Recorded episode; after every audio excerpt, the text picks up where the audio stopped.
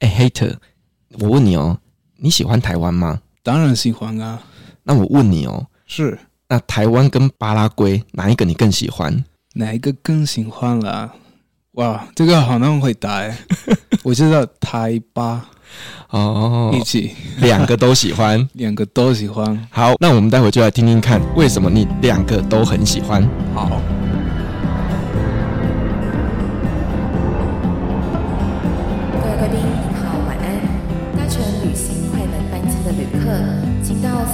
三十五号登机口办理登机。Good evening, ladies and gentlemen. Passenger on the flight to Travel Charter, please proceed to gate number thirty-five. Thank you.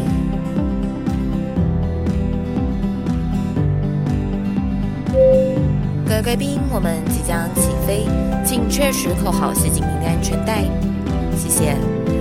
Ladies and gentlemen, we are ready for takeoff. Please make sure that your seatbelt is fastened. Thank you.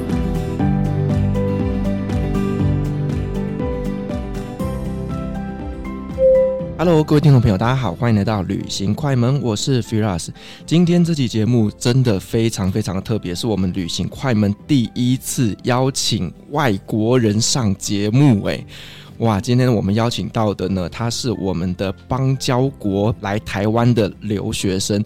我们接下来聊的国家呢，就是巴拉圭。邀请到的来宾呢，就是 Hector。我们欢迎 Hector。Viras，各位听众的朋友，大家好，我是 Hector。我中文名字是康卫，健康的康，哦，卫的卫生，有没有很标准？没有没有没有。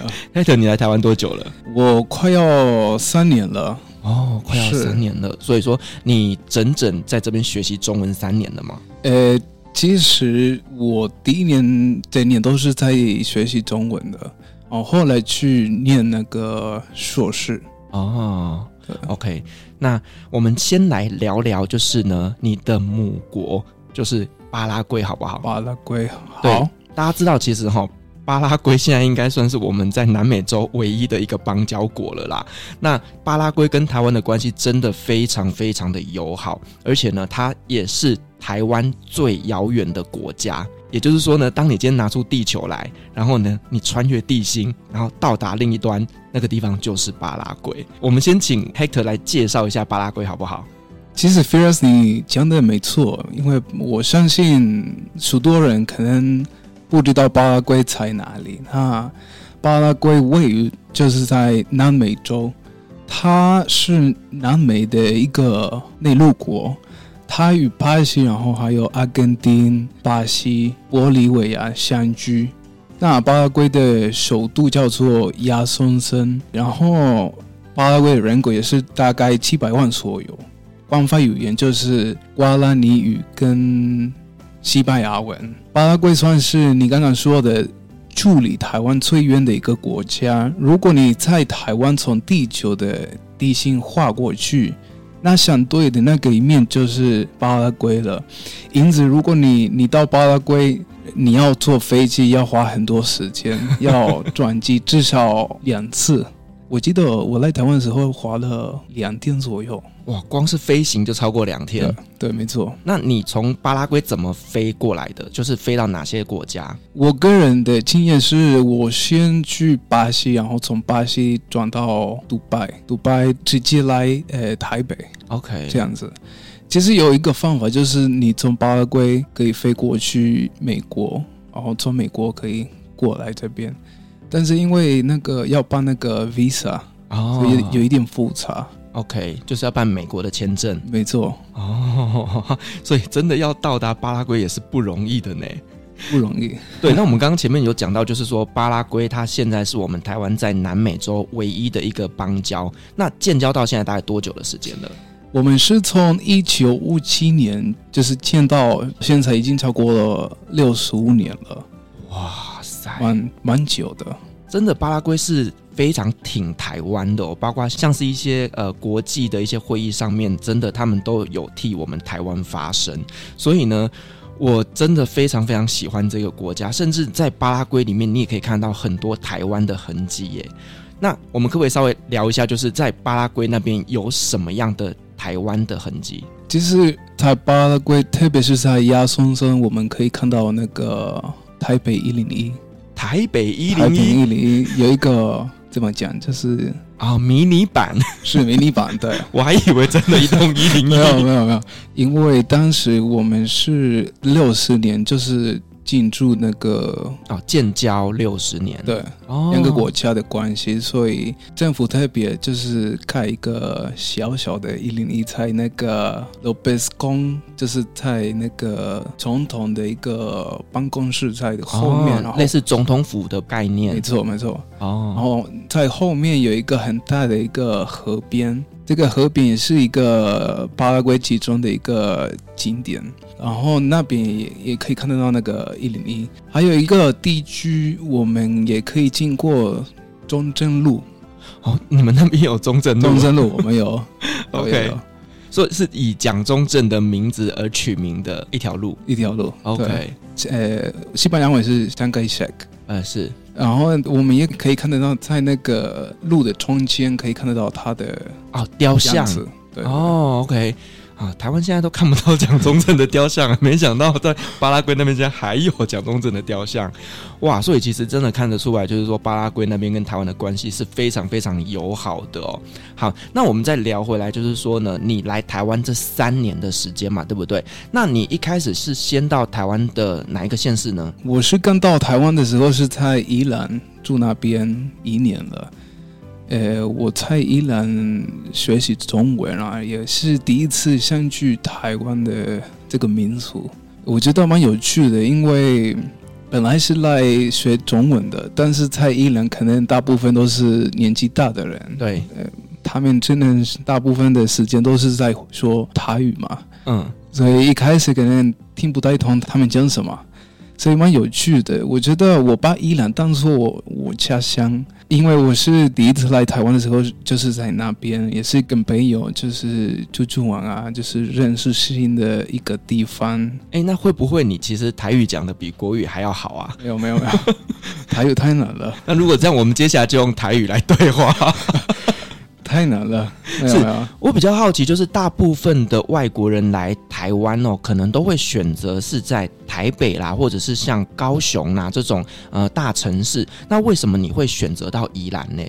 主要原因是因为我们在，比如说我们在台北学中文，我们比较容易接触外国人嘛，嗯，所以我们不会有那个。想要讲中文的哦，我懂了，就是外国人跟外国人会自然讲英文。对对对，哦，其实这个跟我以前在国外留学的时候很像诶，就是我以前是在叙利亚念书，那呃台湾人自然就会聚在一起，可是我会选择跟土耳其人、跟其他的韩国人、日本人住在一起，因为那会逼我们去用阿拉伯文沟通，所以你也是一样的概念，一模一样的。哇，我觉得你真的是非常非常聪明，就是要这样中文才学得好啦，可以融入这是当地的文化。对，可是，在宜兰那些阿公阿妈，他们看到你一个阿斗啊，他们会不会觉得很好奇？对，没错，很好奇。我我我就是我有一些经验啦，就是跟他们经历过的，比如说我们可能中午的时候把那个房间打扫干净，因为我们住一一栋大楼嘛。因为我们是一些外国人在那边，一些阿斗在那边，然后那些阿公阿妈就是会看到外国人，他们到底在干嘛，嗯、然后很好奇我们在做什么，然后他们突然会进来我们的房间，欸、对，第一次我们看到这样子就觉得蛮有趣的，但是他进去你们房间干嘛？就是看我们在做什么，就只是去看你们在做什么。我以为他还会进去帮你们送食物啦，或者帮你们洗衣服啦等等的。过几天之后才有这个，哦、这个就等于也把你当成孙子一样在照顾。没错，OK。有时候那个小吃店的阿姨会送给我们一些，比如说蛋饼啊，就是一些小吃啊。哦，所以外国人还是很吃香的，很吃香的。那同样交女朋友会不会也很吃香？很当然啊。好啦，其实这个真的就是台湾人对于外国人真的非常非常的友善呐。那你在宜兰那边，其实它是一个很清幽的环境。那你在那边有做一些什么样的活动吗？因为我刚刚跟你说过了，就是在宜兰一年了。啊、呃，我觉得伊朗的特色或者是出差那边的好处就是它的物价不贵嘛，然后那个环境也很安静的，就是特别去学习，然后自然的风景也蛮多的，比如说你可以去海边也。方便的，比如说那个外澳海边，蛮蛮漂亮的，那边也可以就是玩一些水上活动啊，很容易就交到朋友。我们也最近也，比如说骑脚踏车去每个地区看看每一个地区的特色是什么。比如说，如果你去礁溪那边的温泉，真的蛮好的，就是你去那边价格也不贵。嗯，也跟朋友出去玩也蛮方便的。伊朗也有一些步道，你可以去那边看那个风景啦，哦、就是爬山，然后走那个步道。没错，而且从山上可以看得到那个鬼山岛，那个风景真的很完美的。对，因为我觉得宜兰真的是一个很适合骑脚踏车，然后呢，在乡间小路过程当中这样非常自在的旅行。因为它的天气也不像台北这么的闷热，对，是一个很舒服。就算是夏天，你都会觉得有微风吹过来，很舒服，很舒服，真的。对，那我问你啊，你喜欢台湾的食物吗？哇，这个也好难回答，因为我觉得台湾的美食。很丰富的，所以，呃，如果我想要选一个我最喜欢的，可能有一点难呢，因为 台湾的美食真的很好吃。对我来说，每个季节有一个特别的食物我想要吃的，比如说冬天的时候，我真的很喜欢那个火锅，嗯，因为是热的嘛。火锅是一年四季都要吃的，当然当然当然，但是对我来说，冬天的时候。哇，特别喜欢火锅，然后跟一群朋友啊一起吃，真的很好吃。然后台湾的小吃也是非吃不可，就每一条路都会一些小吃店啊，就是价格也不是那么贵的，我觉得很方便。那边也可以，比如说可以吃那个卤肉饭啊，啊、哦，台湾卤肉饭是一绝啊。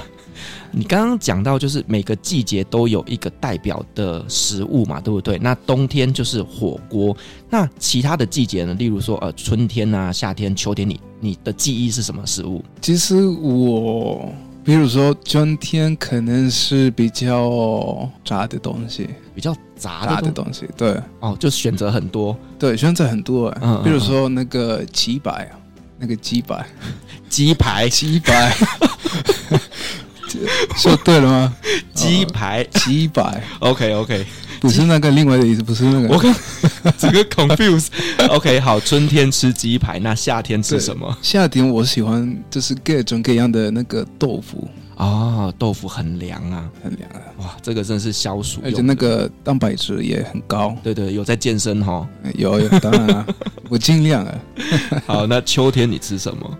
秋天喜欢牛肉面。哦，牛肉面，这个真的是台湾代表性的美食哎、欸，真的。然后有时候在国外哦，你看到那种面店走进去，我跟你讲，看到牛肉面，你真的会内流满面。好，那我们刚刚讲的这个，就是每个季节的过程当中，你比较记忆的一个食物啦。那除此之外，呃，台湾有什么东西是你很喜欢吃的？其实我我最喜欢还有一一道菜，就是那个炒饭。哦，为什么呢？因为跟巴拉圭的美食好像有一点像的。哦，真的吗？真的，就是在巴拉圭有一有一道菜叫做 guiso，也是用那个米。啊米。米嗯。来做的，也加了一些菜啊，一些也可以加那个蛋啊，哦，一些配料。配料，嗯，我们也加那个肉，好像是一模一样的，哦，所以。我吃的时候啊，就是想起我的，会让你想到你的家乡。没错，OK。其实台湾的美食真的很厉害，就是台湾人真的很会发明一些食物。那在台湾有很多的创意料理，你有没有什么是印象比较深刻的？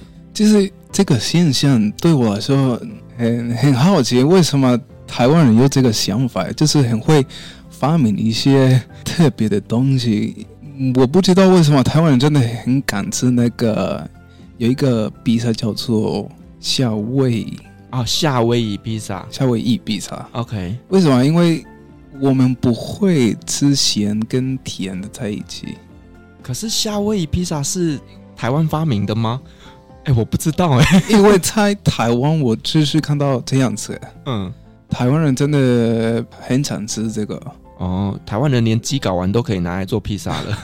还有最近有一个连锁店，好像推广一个披萨跟那个 Oreo。哦，哇，这个是什么东西？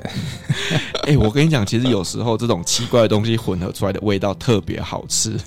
虽然我当下看到的时候那个视觉冲突啊，我也是觉得 ridiculous。但是我觉得台湾人真的很。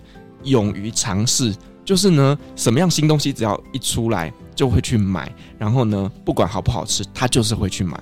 对对。我觉得台湾人这个真的是非常非常的厉害的地方。好，那我们呢再聊回来巴拉圭啦，就是说，呃，你觉得巴拉圭的民族文化或者是你们的人民跟台湾有没有一些类似的地方？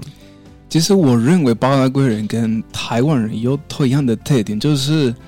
我们是有人情味的一个民族。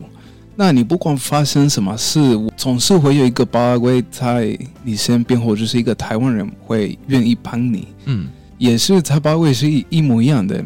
我们总是想要对待那个客人像家人一样的。我们想要就是让那个客人感觉就是在家里的宾至如归的感觉。没错。哦，OK，而且。就是我们给他们就是一个很好的对待，比如说有喝的、有吃的，我们会给他们一个比较好的一个房间或者是床，可以在那边休息，是这样子。但是我觉得台湾人其实对于陌生人一开始都会有一点点害羞，尤其是对外国人。对，你讲的没错，差别可能是在这个地方，因为。我刚来台湾的时候，可能想要跟台湾交流嘛，但是一开始可能他不太理你，嗯、就是因为可能这个是谁啊？就是我不认识你，可能有这个想法。但是你越认识他们，就越熟悉了。你知道为什么吗？我不知道啊，因为大部分台湾人英文不是很好。哦，是吗？真的啦。我并不觉得，我以前在念正大的时候，我的英文不好，真的很不好。所以呢，只要有外国学生来跟我问路，我会马上跑掉，因为我真的听不懂，我也不会说，那我就会很不敢跟外国人讲话。其实我觉得，呃，台北相对还比较好一点点。如果说你今天是到呃比较乡下的地方，其实大部分的人不会讲英文，那。这种情况下，当你外国人主动要去跟他聊天的时候，他会怕，就有点像是我们去日本旅行一样，因为日本普遍英文也不好，所以他们就会害怕。所以我觉得应该是这个原因吧，可有可能吧？因为我如果我在巴威也也遇到一些外国人，可能会有一样的感觉，就是会有一个距离，因为可能我的外语能力不是那么好的。OK，有道理。所以就像你在巴拉圭那边，你也会这样子，应该会吧？好，那我们再来聊聊几个，就是你在台湾这边发生的故事，好不好？好。那我这样自己的想法，就是因为我毕竟在台湾这么长的时间了，所以真的有不同的回忆。那首先呢，大家都知道巴拉圭是一个内陆国，没有靠海。那第一次看到海就是在宜兰那边，在外澳海边，第一次躺在沙滩，第一次望海水，所以可能对你们来说是个一个哦很正常的事，很正常的事。然后我还记得清楚，就是一开始那个学长学姐他们都会学长学姐是带我们去那个海边。哦，第一次坐火车。因为巴拉圭目前没有火车，巴拉圭没有火车啊，没有，我们只有空车、客运。因为大部分的人都自己买车子啊，OK，开车、开车或者是骑摩托车这样子。还有巴拉圭的天才也不多哦，天灾天灾不多，所以在台湾也是第一次感觉地震跟台风。当时我我真的很惊讶的，因为第一次感觉哇。当时我觉得蛮酷的，世界末日了吗？但是过了一段时间，我就是跟台湾人一模一样的。可能如果那个地震强度如果是很低，我没什么感觉；但是如果真的很高的话，我会很害怕。真的，因为其实，在宜兰那边呢，是还蛮常会有地震的，所以你在那边应该是每天都在震吧？对，没错。好，那你遇到台风的时候，你会觉得这个是很可怕吗？其实不会，因为帕拉圭我们也会有一些情况、哦、下大雨的、那个风很大，但是没想到在台湾都会停课啊，或者是要在家里要特别买东西，就是准备在家里过几天这样子。哦，台湾的这个台风防灾啊，真的是我觉得每个台湾人都有共同的回忆。就是呢，呃，台风天了，然后就全家去全联或者是去什么超市，然后就扫一车子的食物，有没有？然后呢，就买回家里，然后甚至呢，台风天如果遇到呃停课，他们大家就会去 KTV，就会去电影院。哇，这个是台湾人所有年轻人的共同回忆，放假的感觉。啊，接着也是说台湾的治安非常好的，所以让我们总是觉得安全的，就是我们可以过生活真的很快乐。这个在南美洲整个拉丁的国家，我觉得没有这个治安那么好的。我们可以稍微做个比喻嘛，例如说，可能在。巴拉圭，你们在做什么事情的时候，你们会怎么样去提高警觉？而在台湾就不需要，特别是晚上的时候就不能出门了，因为小偷或者是一些会有一些年轻人会在外面吸毒品哦，吸毒哦，吸毒，所以。真的很危险，因为可能他们没办法，就是没有钱可以买他们的哦，没有钱买毒品，他就出来抢劫，出来抢劫，对，哇，所以真的很危险。然后我可能回去巴拉圭就要再适应巴拉圭的环境，为什么呢？因为我可能在走路这边我会花手机，嗯。但是在巴威没办法，就是要躲起来才可以划手机。啊，会被抢，会被抢哦，很容易被抢。而且因为你好像是警察，对不对？是是是，在台湾生活这么安逸，你会不会？回到了巴拉圭之后，你整个没有办法适应。呃，好像我会觉得这我不会适应的，但是要慢慢的 要调试一下。没错，所以如果你们出巴拉圭的话，要特别注意这个安全的问题。安全的问题是，对对对，因为毕竟大家都知道，其实拉丁美洲那边的治安是比较嗯不理想的。所以呢，去旅行还是要提高警觉，这样子。没错，嗯，那你在台湾呢、啊，有没有去体验一些什么特殊的户外活动？台湾的户外活动真的蛮多的。我上次冬天的时候，我跟一群最好的朋友就我们爬过玉山哦，爬玉山呐、啊，是哇，当时温度到零下，就是第一次看到雪，嗯。然后我们从山上的每一个角度都可以看得到不同的美景，就会觉得很值得这么累的行程。是巴拉圭那边有这样子的高山吗？或者是说巴拉圭会不会下雪？巴拉圭不会下雪，我们也没有高山，最高的山到八百公尺哦，八百公尺而已啊、哦。是哦，那在台湾就是一个小丘陵。对。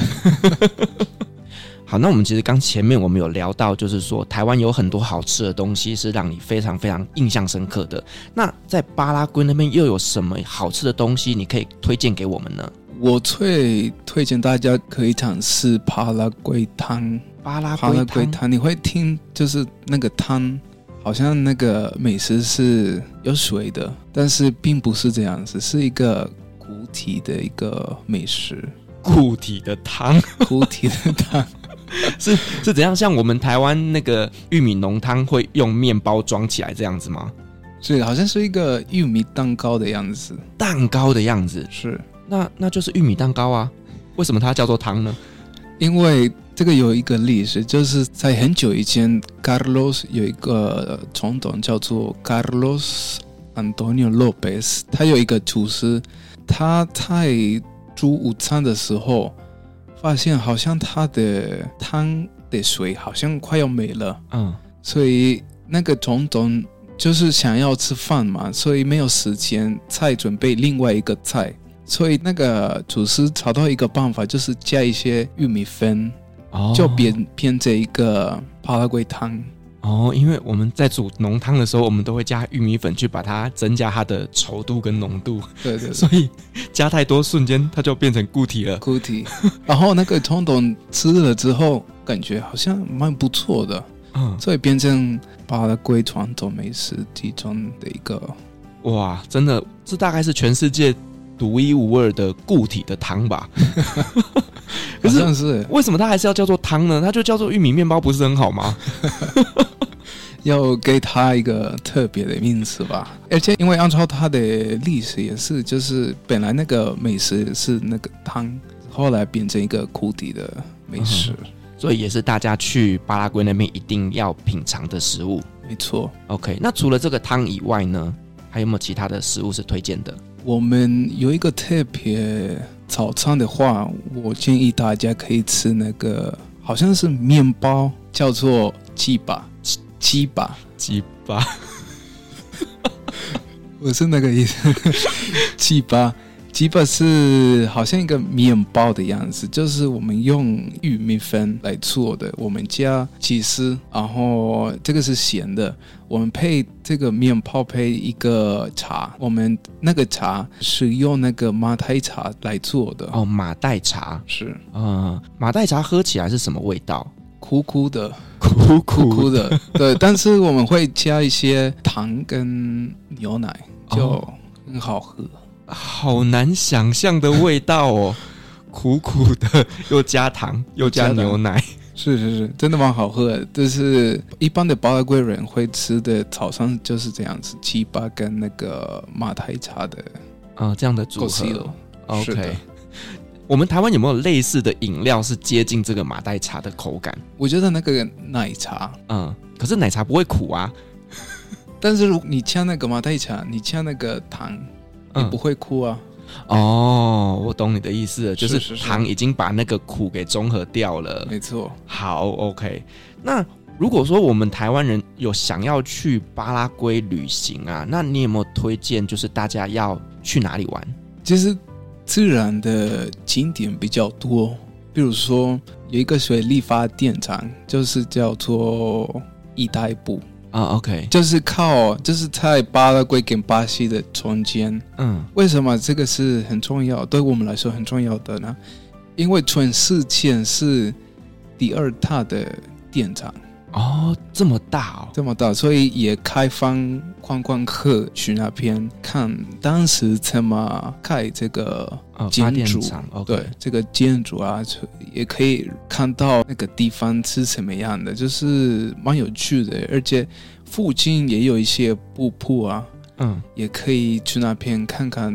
我觉得自然的景点比较多，还有一个也是在巴拉圭。巴西跟阿根廷中间有一个很大的瀑布，叫做伊瓜苏。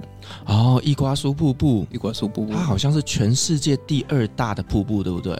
没错，哇，也是，这个一定要去啊！一定要去，因为活动也蛮多的。比如说，你可以坐船接触那个瀑布的，嗯，坐船去瀑布，是，那不是很危险吗？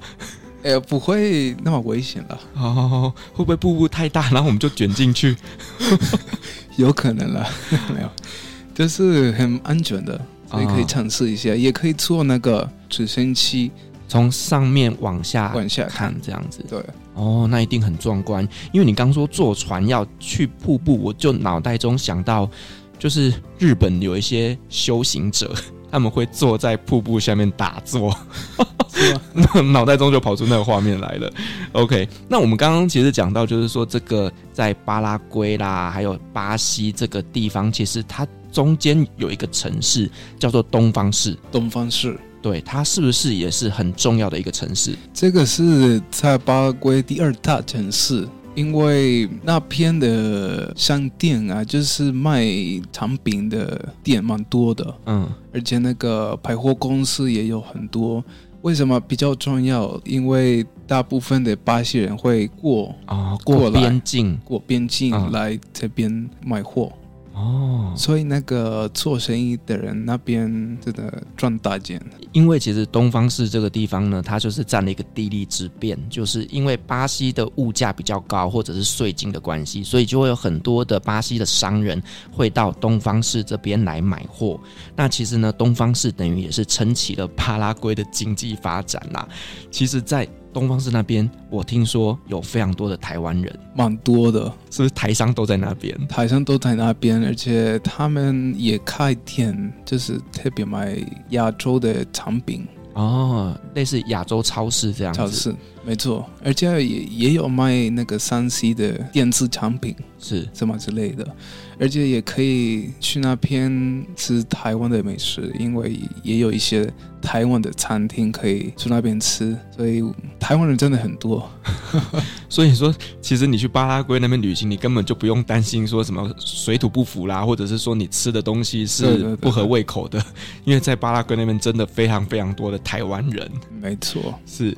好，那我们再来聊聊，就是在巴拉圭那边的一些传统文化，或者是说有一些特别的节庆，好不好？好，我想要介绍给你们有一个节日，就是传统的节日，叫做圣约翰节，是在六月二十四号，就是圣约翰节，因为天主教徒相信圣约翰的生日，他是天主教的一个圣人。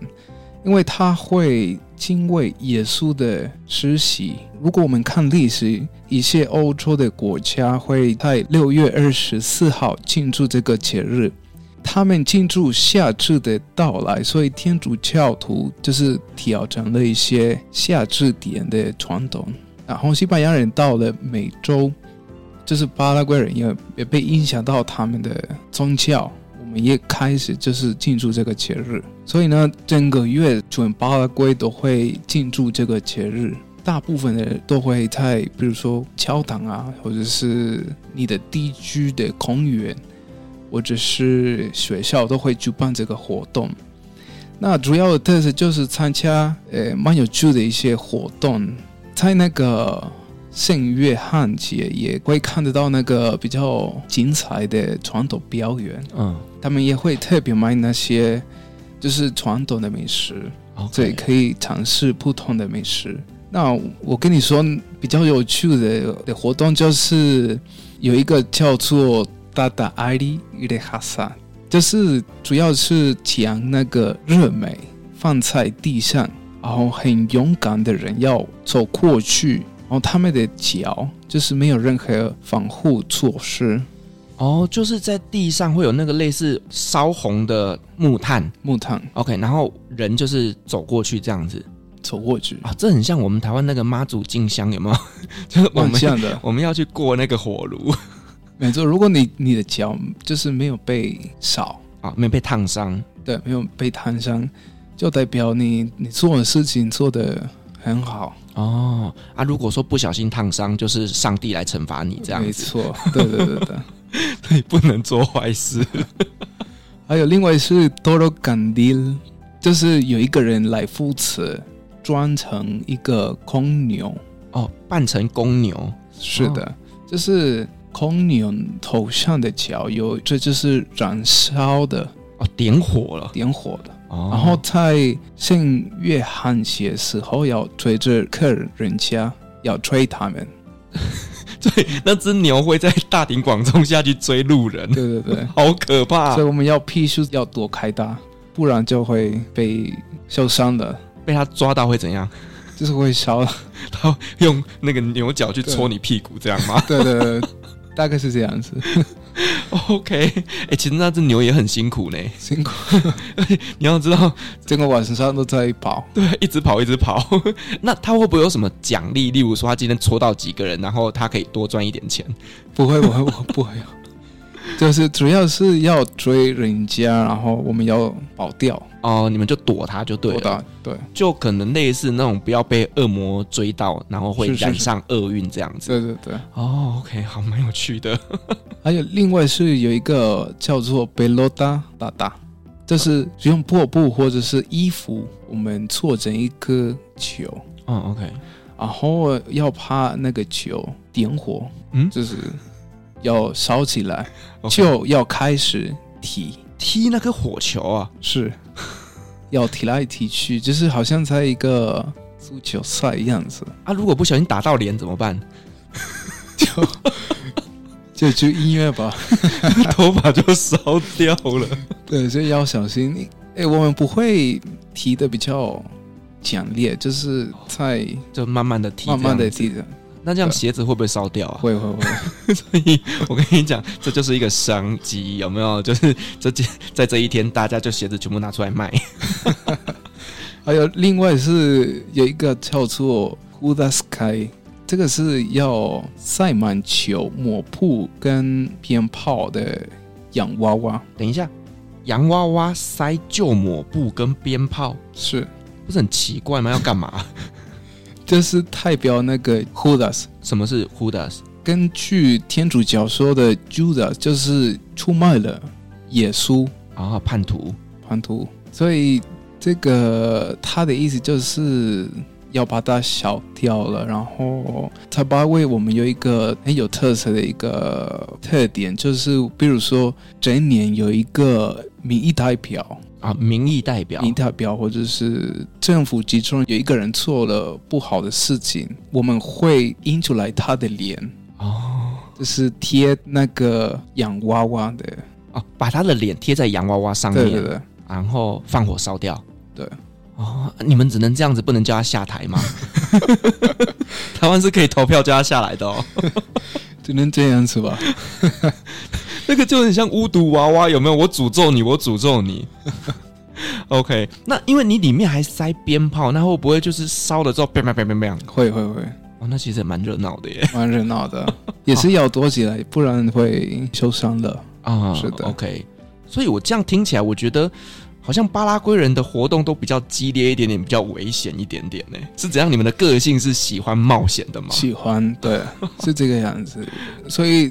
大家都等这个时间，其实几个月之前我们已经准备好了，然后要提前准备，没错，而且每个城市好像都在比谁比较哦，比较热闹，看谁办的比较好。对对对，哎，这样压力很大呢，压力很大。那通常都是谁赢啊？呃，要看每每年都是不一样的哦，每年都不一样。然后会不会有那个什么谁第一名就会有什么奖励吗？会会，政府也会哦，多拨一点钱给你们。对对，对。这很重要，这个重要，用尽全力就是争取第一名。好，那除了这个节庆以外，那还有什么节呢？也是根据宗教的关系，就是按照宗教的关系，我们会在一个城市叫做卡古贝市，这个是巴拉圭的精神之都，有圣母玛利亚进驻的活动。嗯，也是在十二月八日。这个日子对巴拉圭人来说是很重要的一个日子，因为以前圣母有在卡古贝的教堂显过神迹哦，就是圣母玛利亚降落，是是是，所以这天也是很有宗教意义的节日。每年在圣母玛利亚的一个日子，大部分都会很多人会去那边到那个城市。这是在那个圣母玛利亚的大教堂哦，就朝圣就对了。对对对，哦，就是向坎库贝的圣母致敬，有点像台湾的大家妈祖。嗯，比如说巴拉圭人会从全国各地走过去那个卡古贝的大教堂。比如说我上次跟你说过了，就是比如说东方市会有一群人骑脚踏车。去那个卡古贝，OK，有一些人也会，比如说骑马，哦，骑马，骑马过去那边。嗯，我有一个叔叔，OK，他从他家走路过去那边，走多久？好像是一天，哦，整整走了一天，一天，OK，所以各种方式都可以，就是大家都会往这个大教堂来集中。巴拉圭人相信，如果你的你有这个方式，对你来说好像很难做到的，就好像你的愿望比较容容易实现的。哦，就是你的方法越艰难，那你的实现你的愿望就几率越大。对，没错。哦，那当然就是要选择用走的啊，用走的 最辛苦。是真的。那大家集中到了这大教堂之后，会在那边做什么事情呢？在教堂有不同的活动，比如说可以参加那个弥撒。啊，弥撒，弥撒。那个大教堂也很漂亮，那个建筑真的很漂亮。比如说在顶楼也开放参观，那边你可以就是。跳完整个啊、哦，整个城市，整个城市，那旁边那个也有一些纪念品啊，我也是跟天主教相关的一些东西可以买的。啊，例如卖一些十字架啦，或者是圣母玛利亚的一些图像，对，哦，然后就什么书签呐，然后磁铁啦、贴纸这一类的小东西，没错。哦，OK，全世界都一样。好，那我们这个除了圣母玛利亚这一个重要节日以外啊，我听说在巴拉圭有一个节日很特别，就是所有人都会变成鸟，变成鸟，这是什么日子啊？这个叫做羽毛节啊，羽毛节是的，每年暑假的时候，就是住在巴拉圭的罗马天主教徒都会。转上用那个母鸡羽毛编织而成，它的就是羽毛装，参加那个圣人叫做索拉诺。我怎么听起来觉得每个人都变成鸡毛掸子？索拉诺这个圣人是他的就是节日。OK，这个圣人索拉诺跟这个羽毛有什么关系呢？我看到那个文章说，这个跟巴拉圭也是跟非洲的文化有关系的，嗯，所以他们用那个母鸡羽毛来做，就是打扮的。OK，实际上它就是巴拉圭羽毛节，就是融合了天主教跟那个原住民的信仰啊，就是他巴拉圭许多人会用那个瓜拉尼语，那个外骨碌是那个。鸟的样子啊，哦，所以跟原住民有关系，这个服装来做的哦。所以这个羽毛节过后啊，应该在巴拉圭的鸡肉会变得很便宜，因为要杀很多母鸡。有道理，这就跟我之前在叙利亚生活的时候，就是在中东会有那个宰牲节嘛。那宰牲节就是家家户户都要杀一只羊，然后隔天你就会看到大街小巷就是开始卖什么呃地毯啊，或者是说一大堆羊制品就全部都跑出来了，而且很便宜，很便宜。哎，可是为什么限定母鸡啊？公鸡可不可以啊？应该可以的吧？对吼，应该可以，可以，可以，可以，看不太出来啦。嗯，OK，所以呢，就是在这一天你会看到，就是所有的巴拉圭人都会变成鸟。他们其实会，因为他们想要感谢他的神奇的力量治愈大家，嗯，所以他们会打扮这个样子。是，哇，我觉得这个真的是很特别的一个节日啦。好，那我们刚刚聊完就是这个节日的部分呢、啊，那我们再聊回来你身上好不好？就是呃，黑客，你现在来台湾三年了嘛，对不对？那而且你是念警察大学，是的。OK，那据我所知，你应该是即将要毕业了嘛，对不对？对对对。那之后有什么规划呢？最后的规划就是回巴拉圭，嗯，也是回去正常的工作。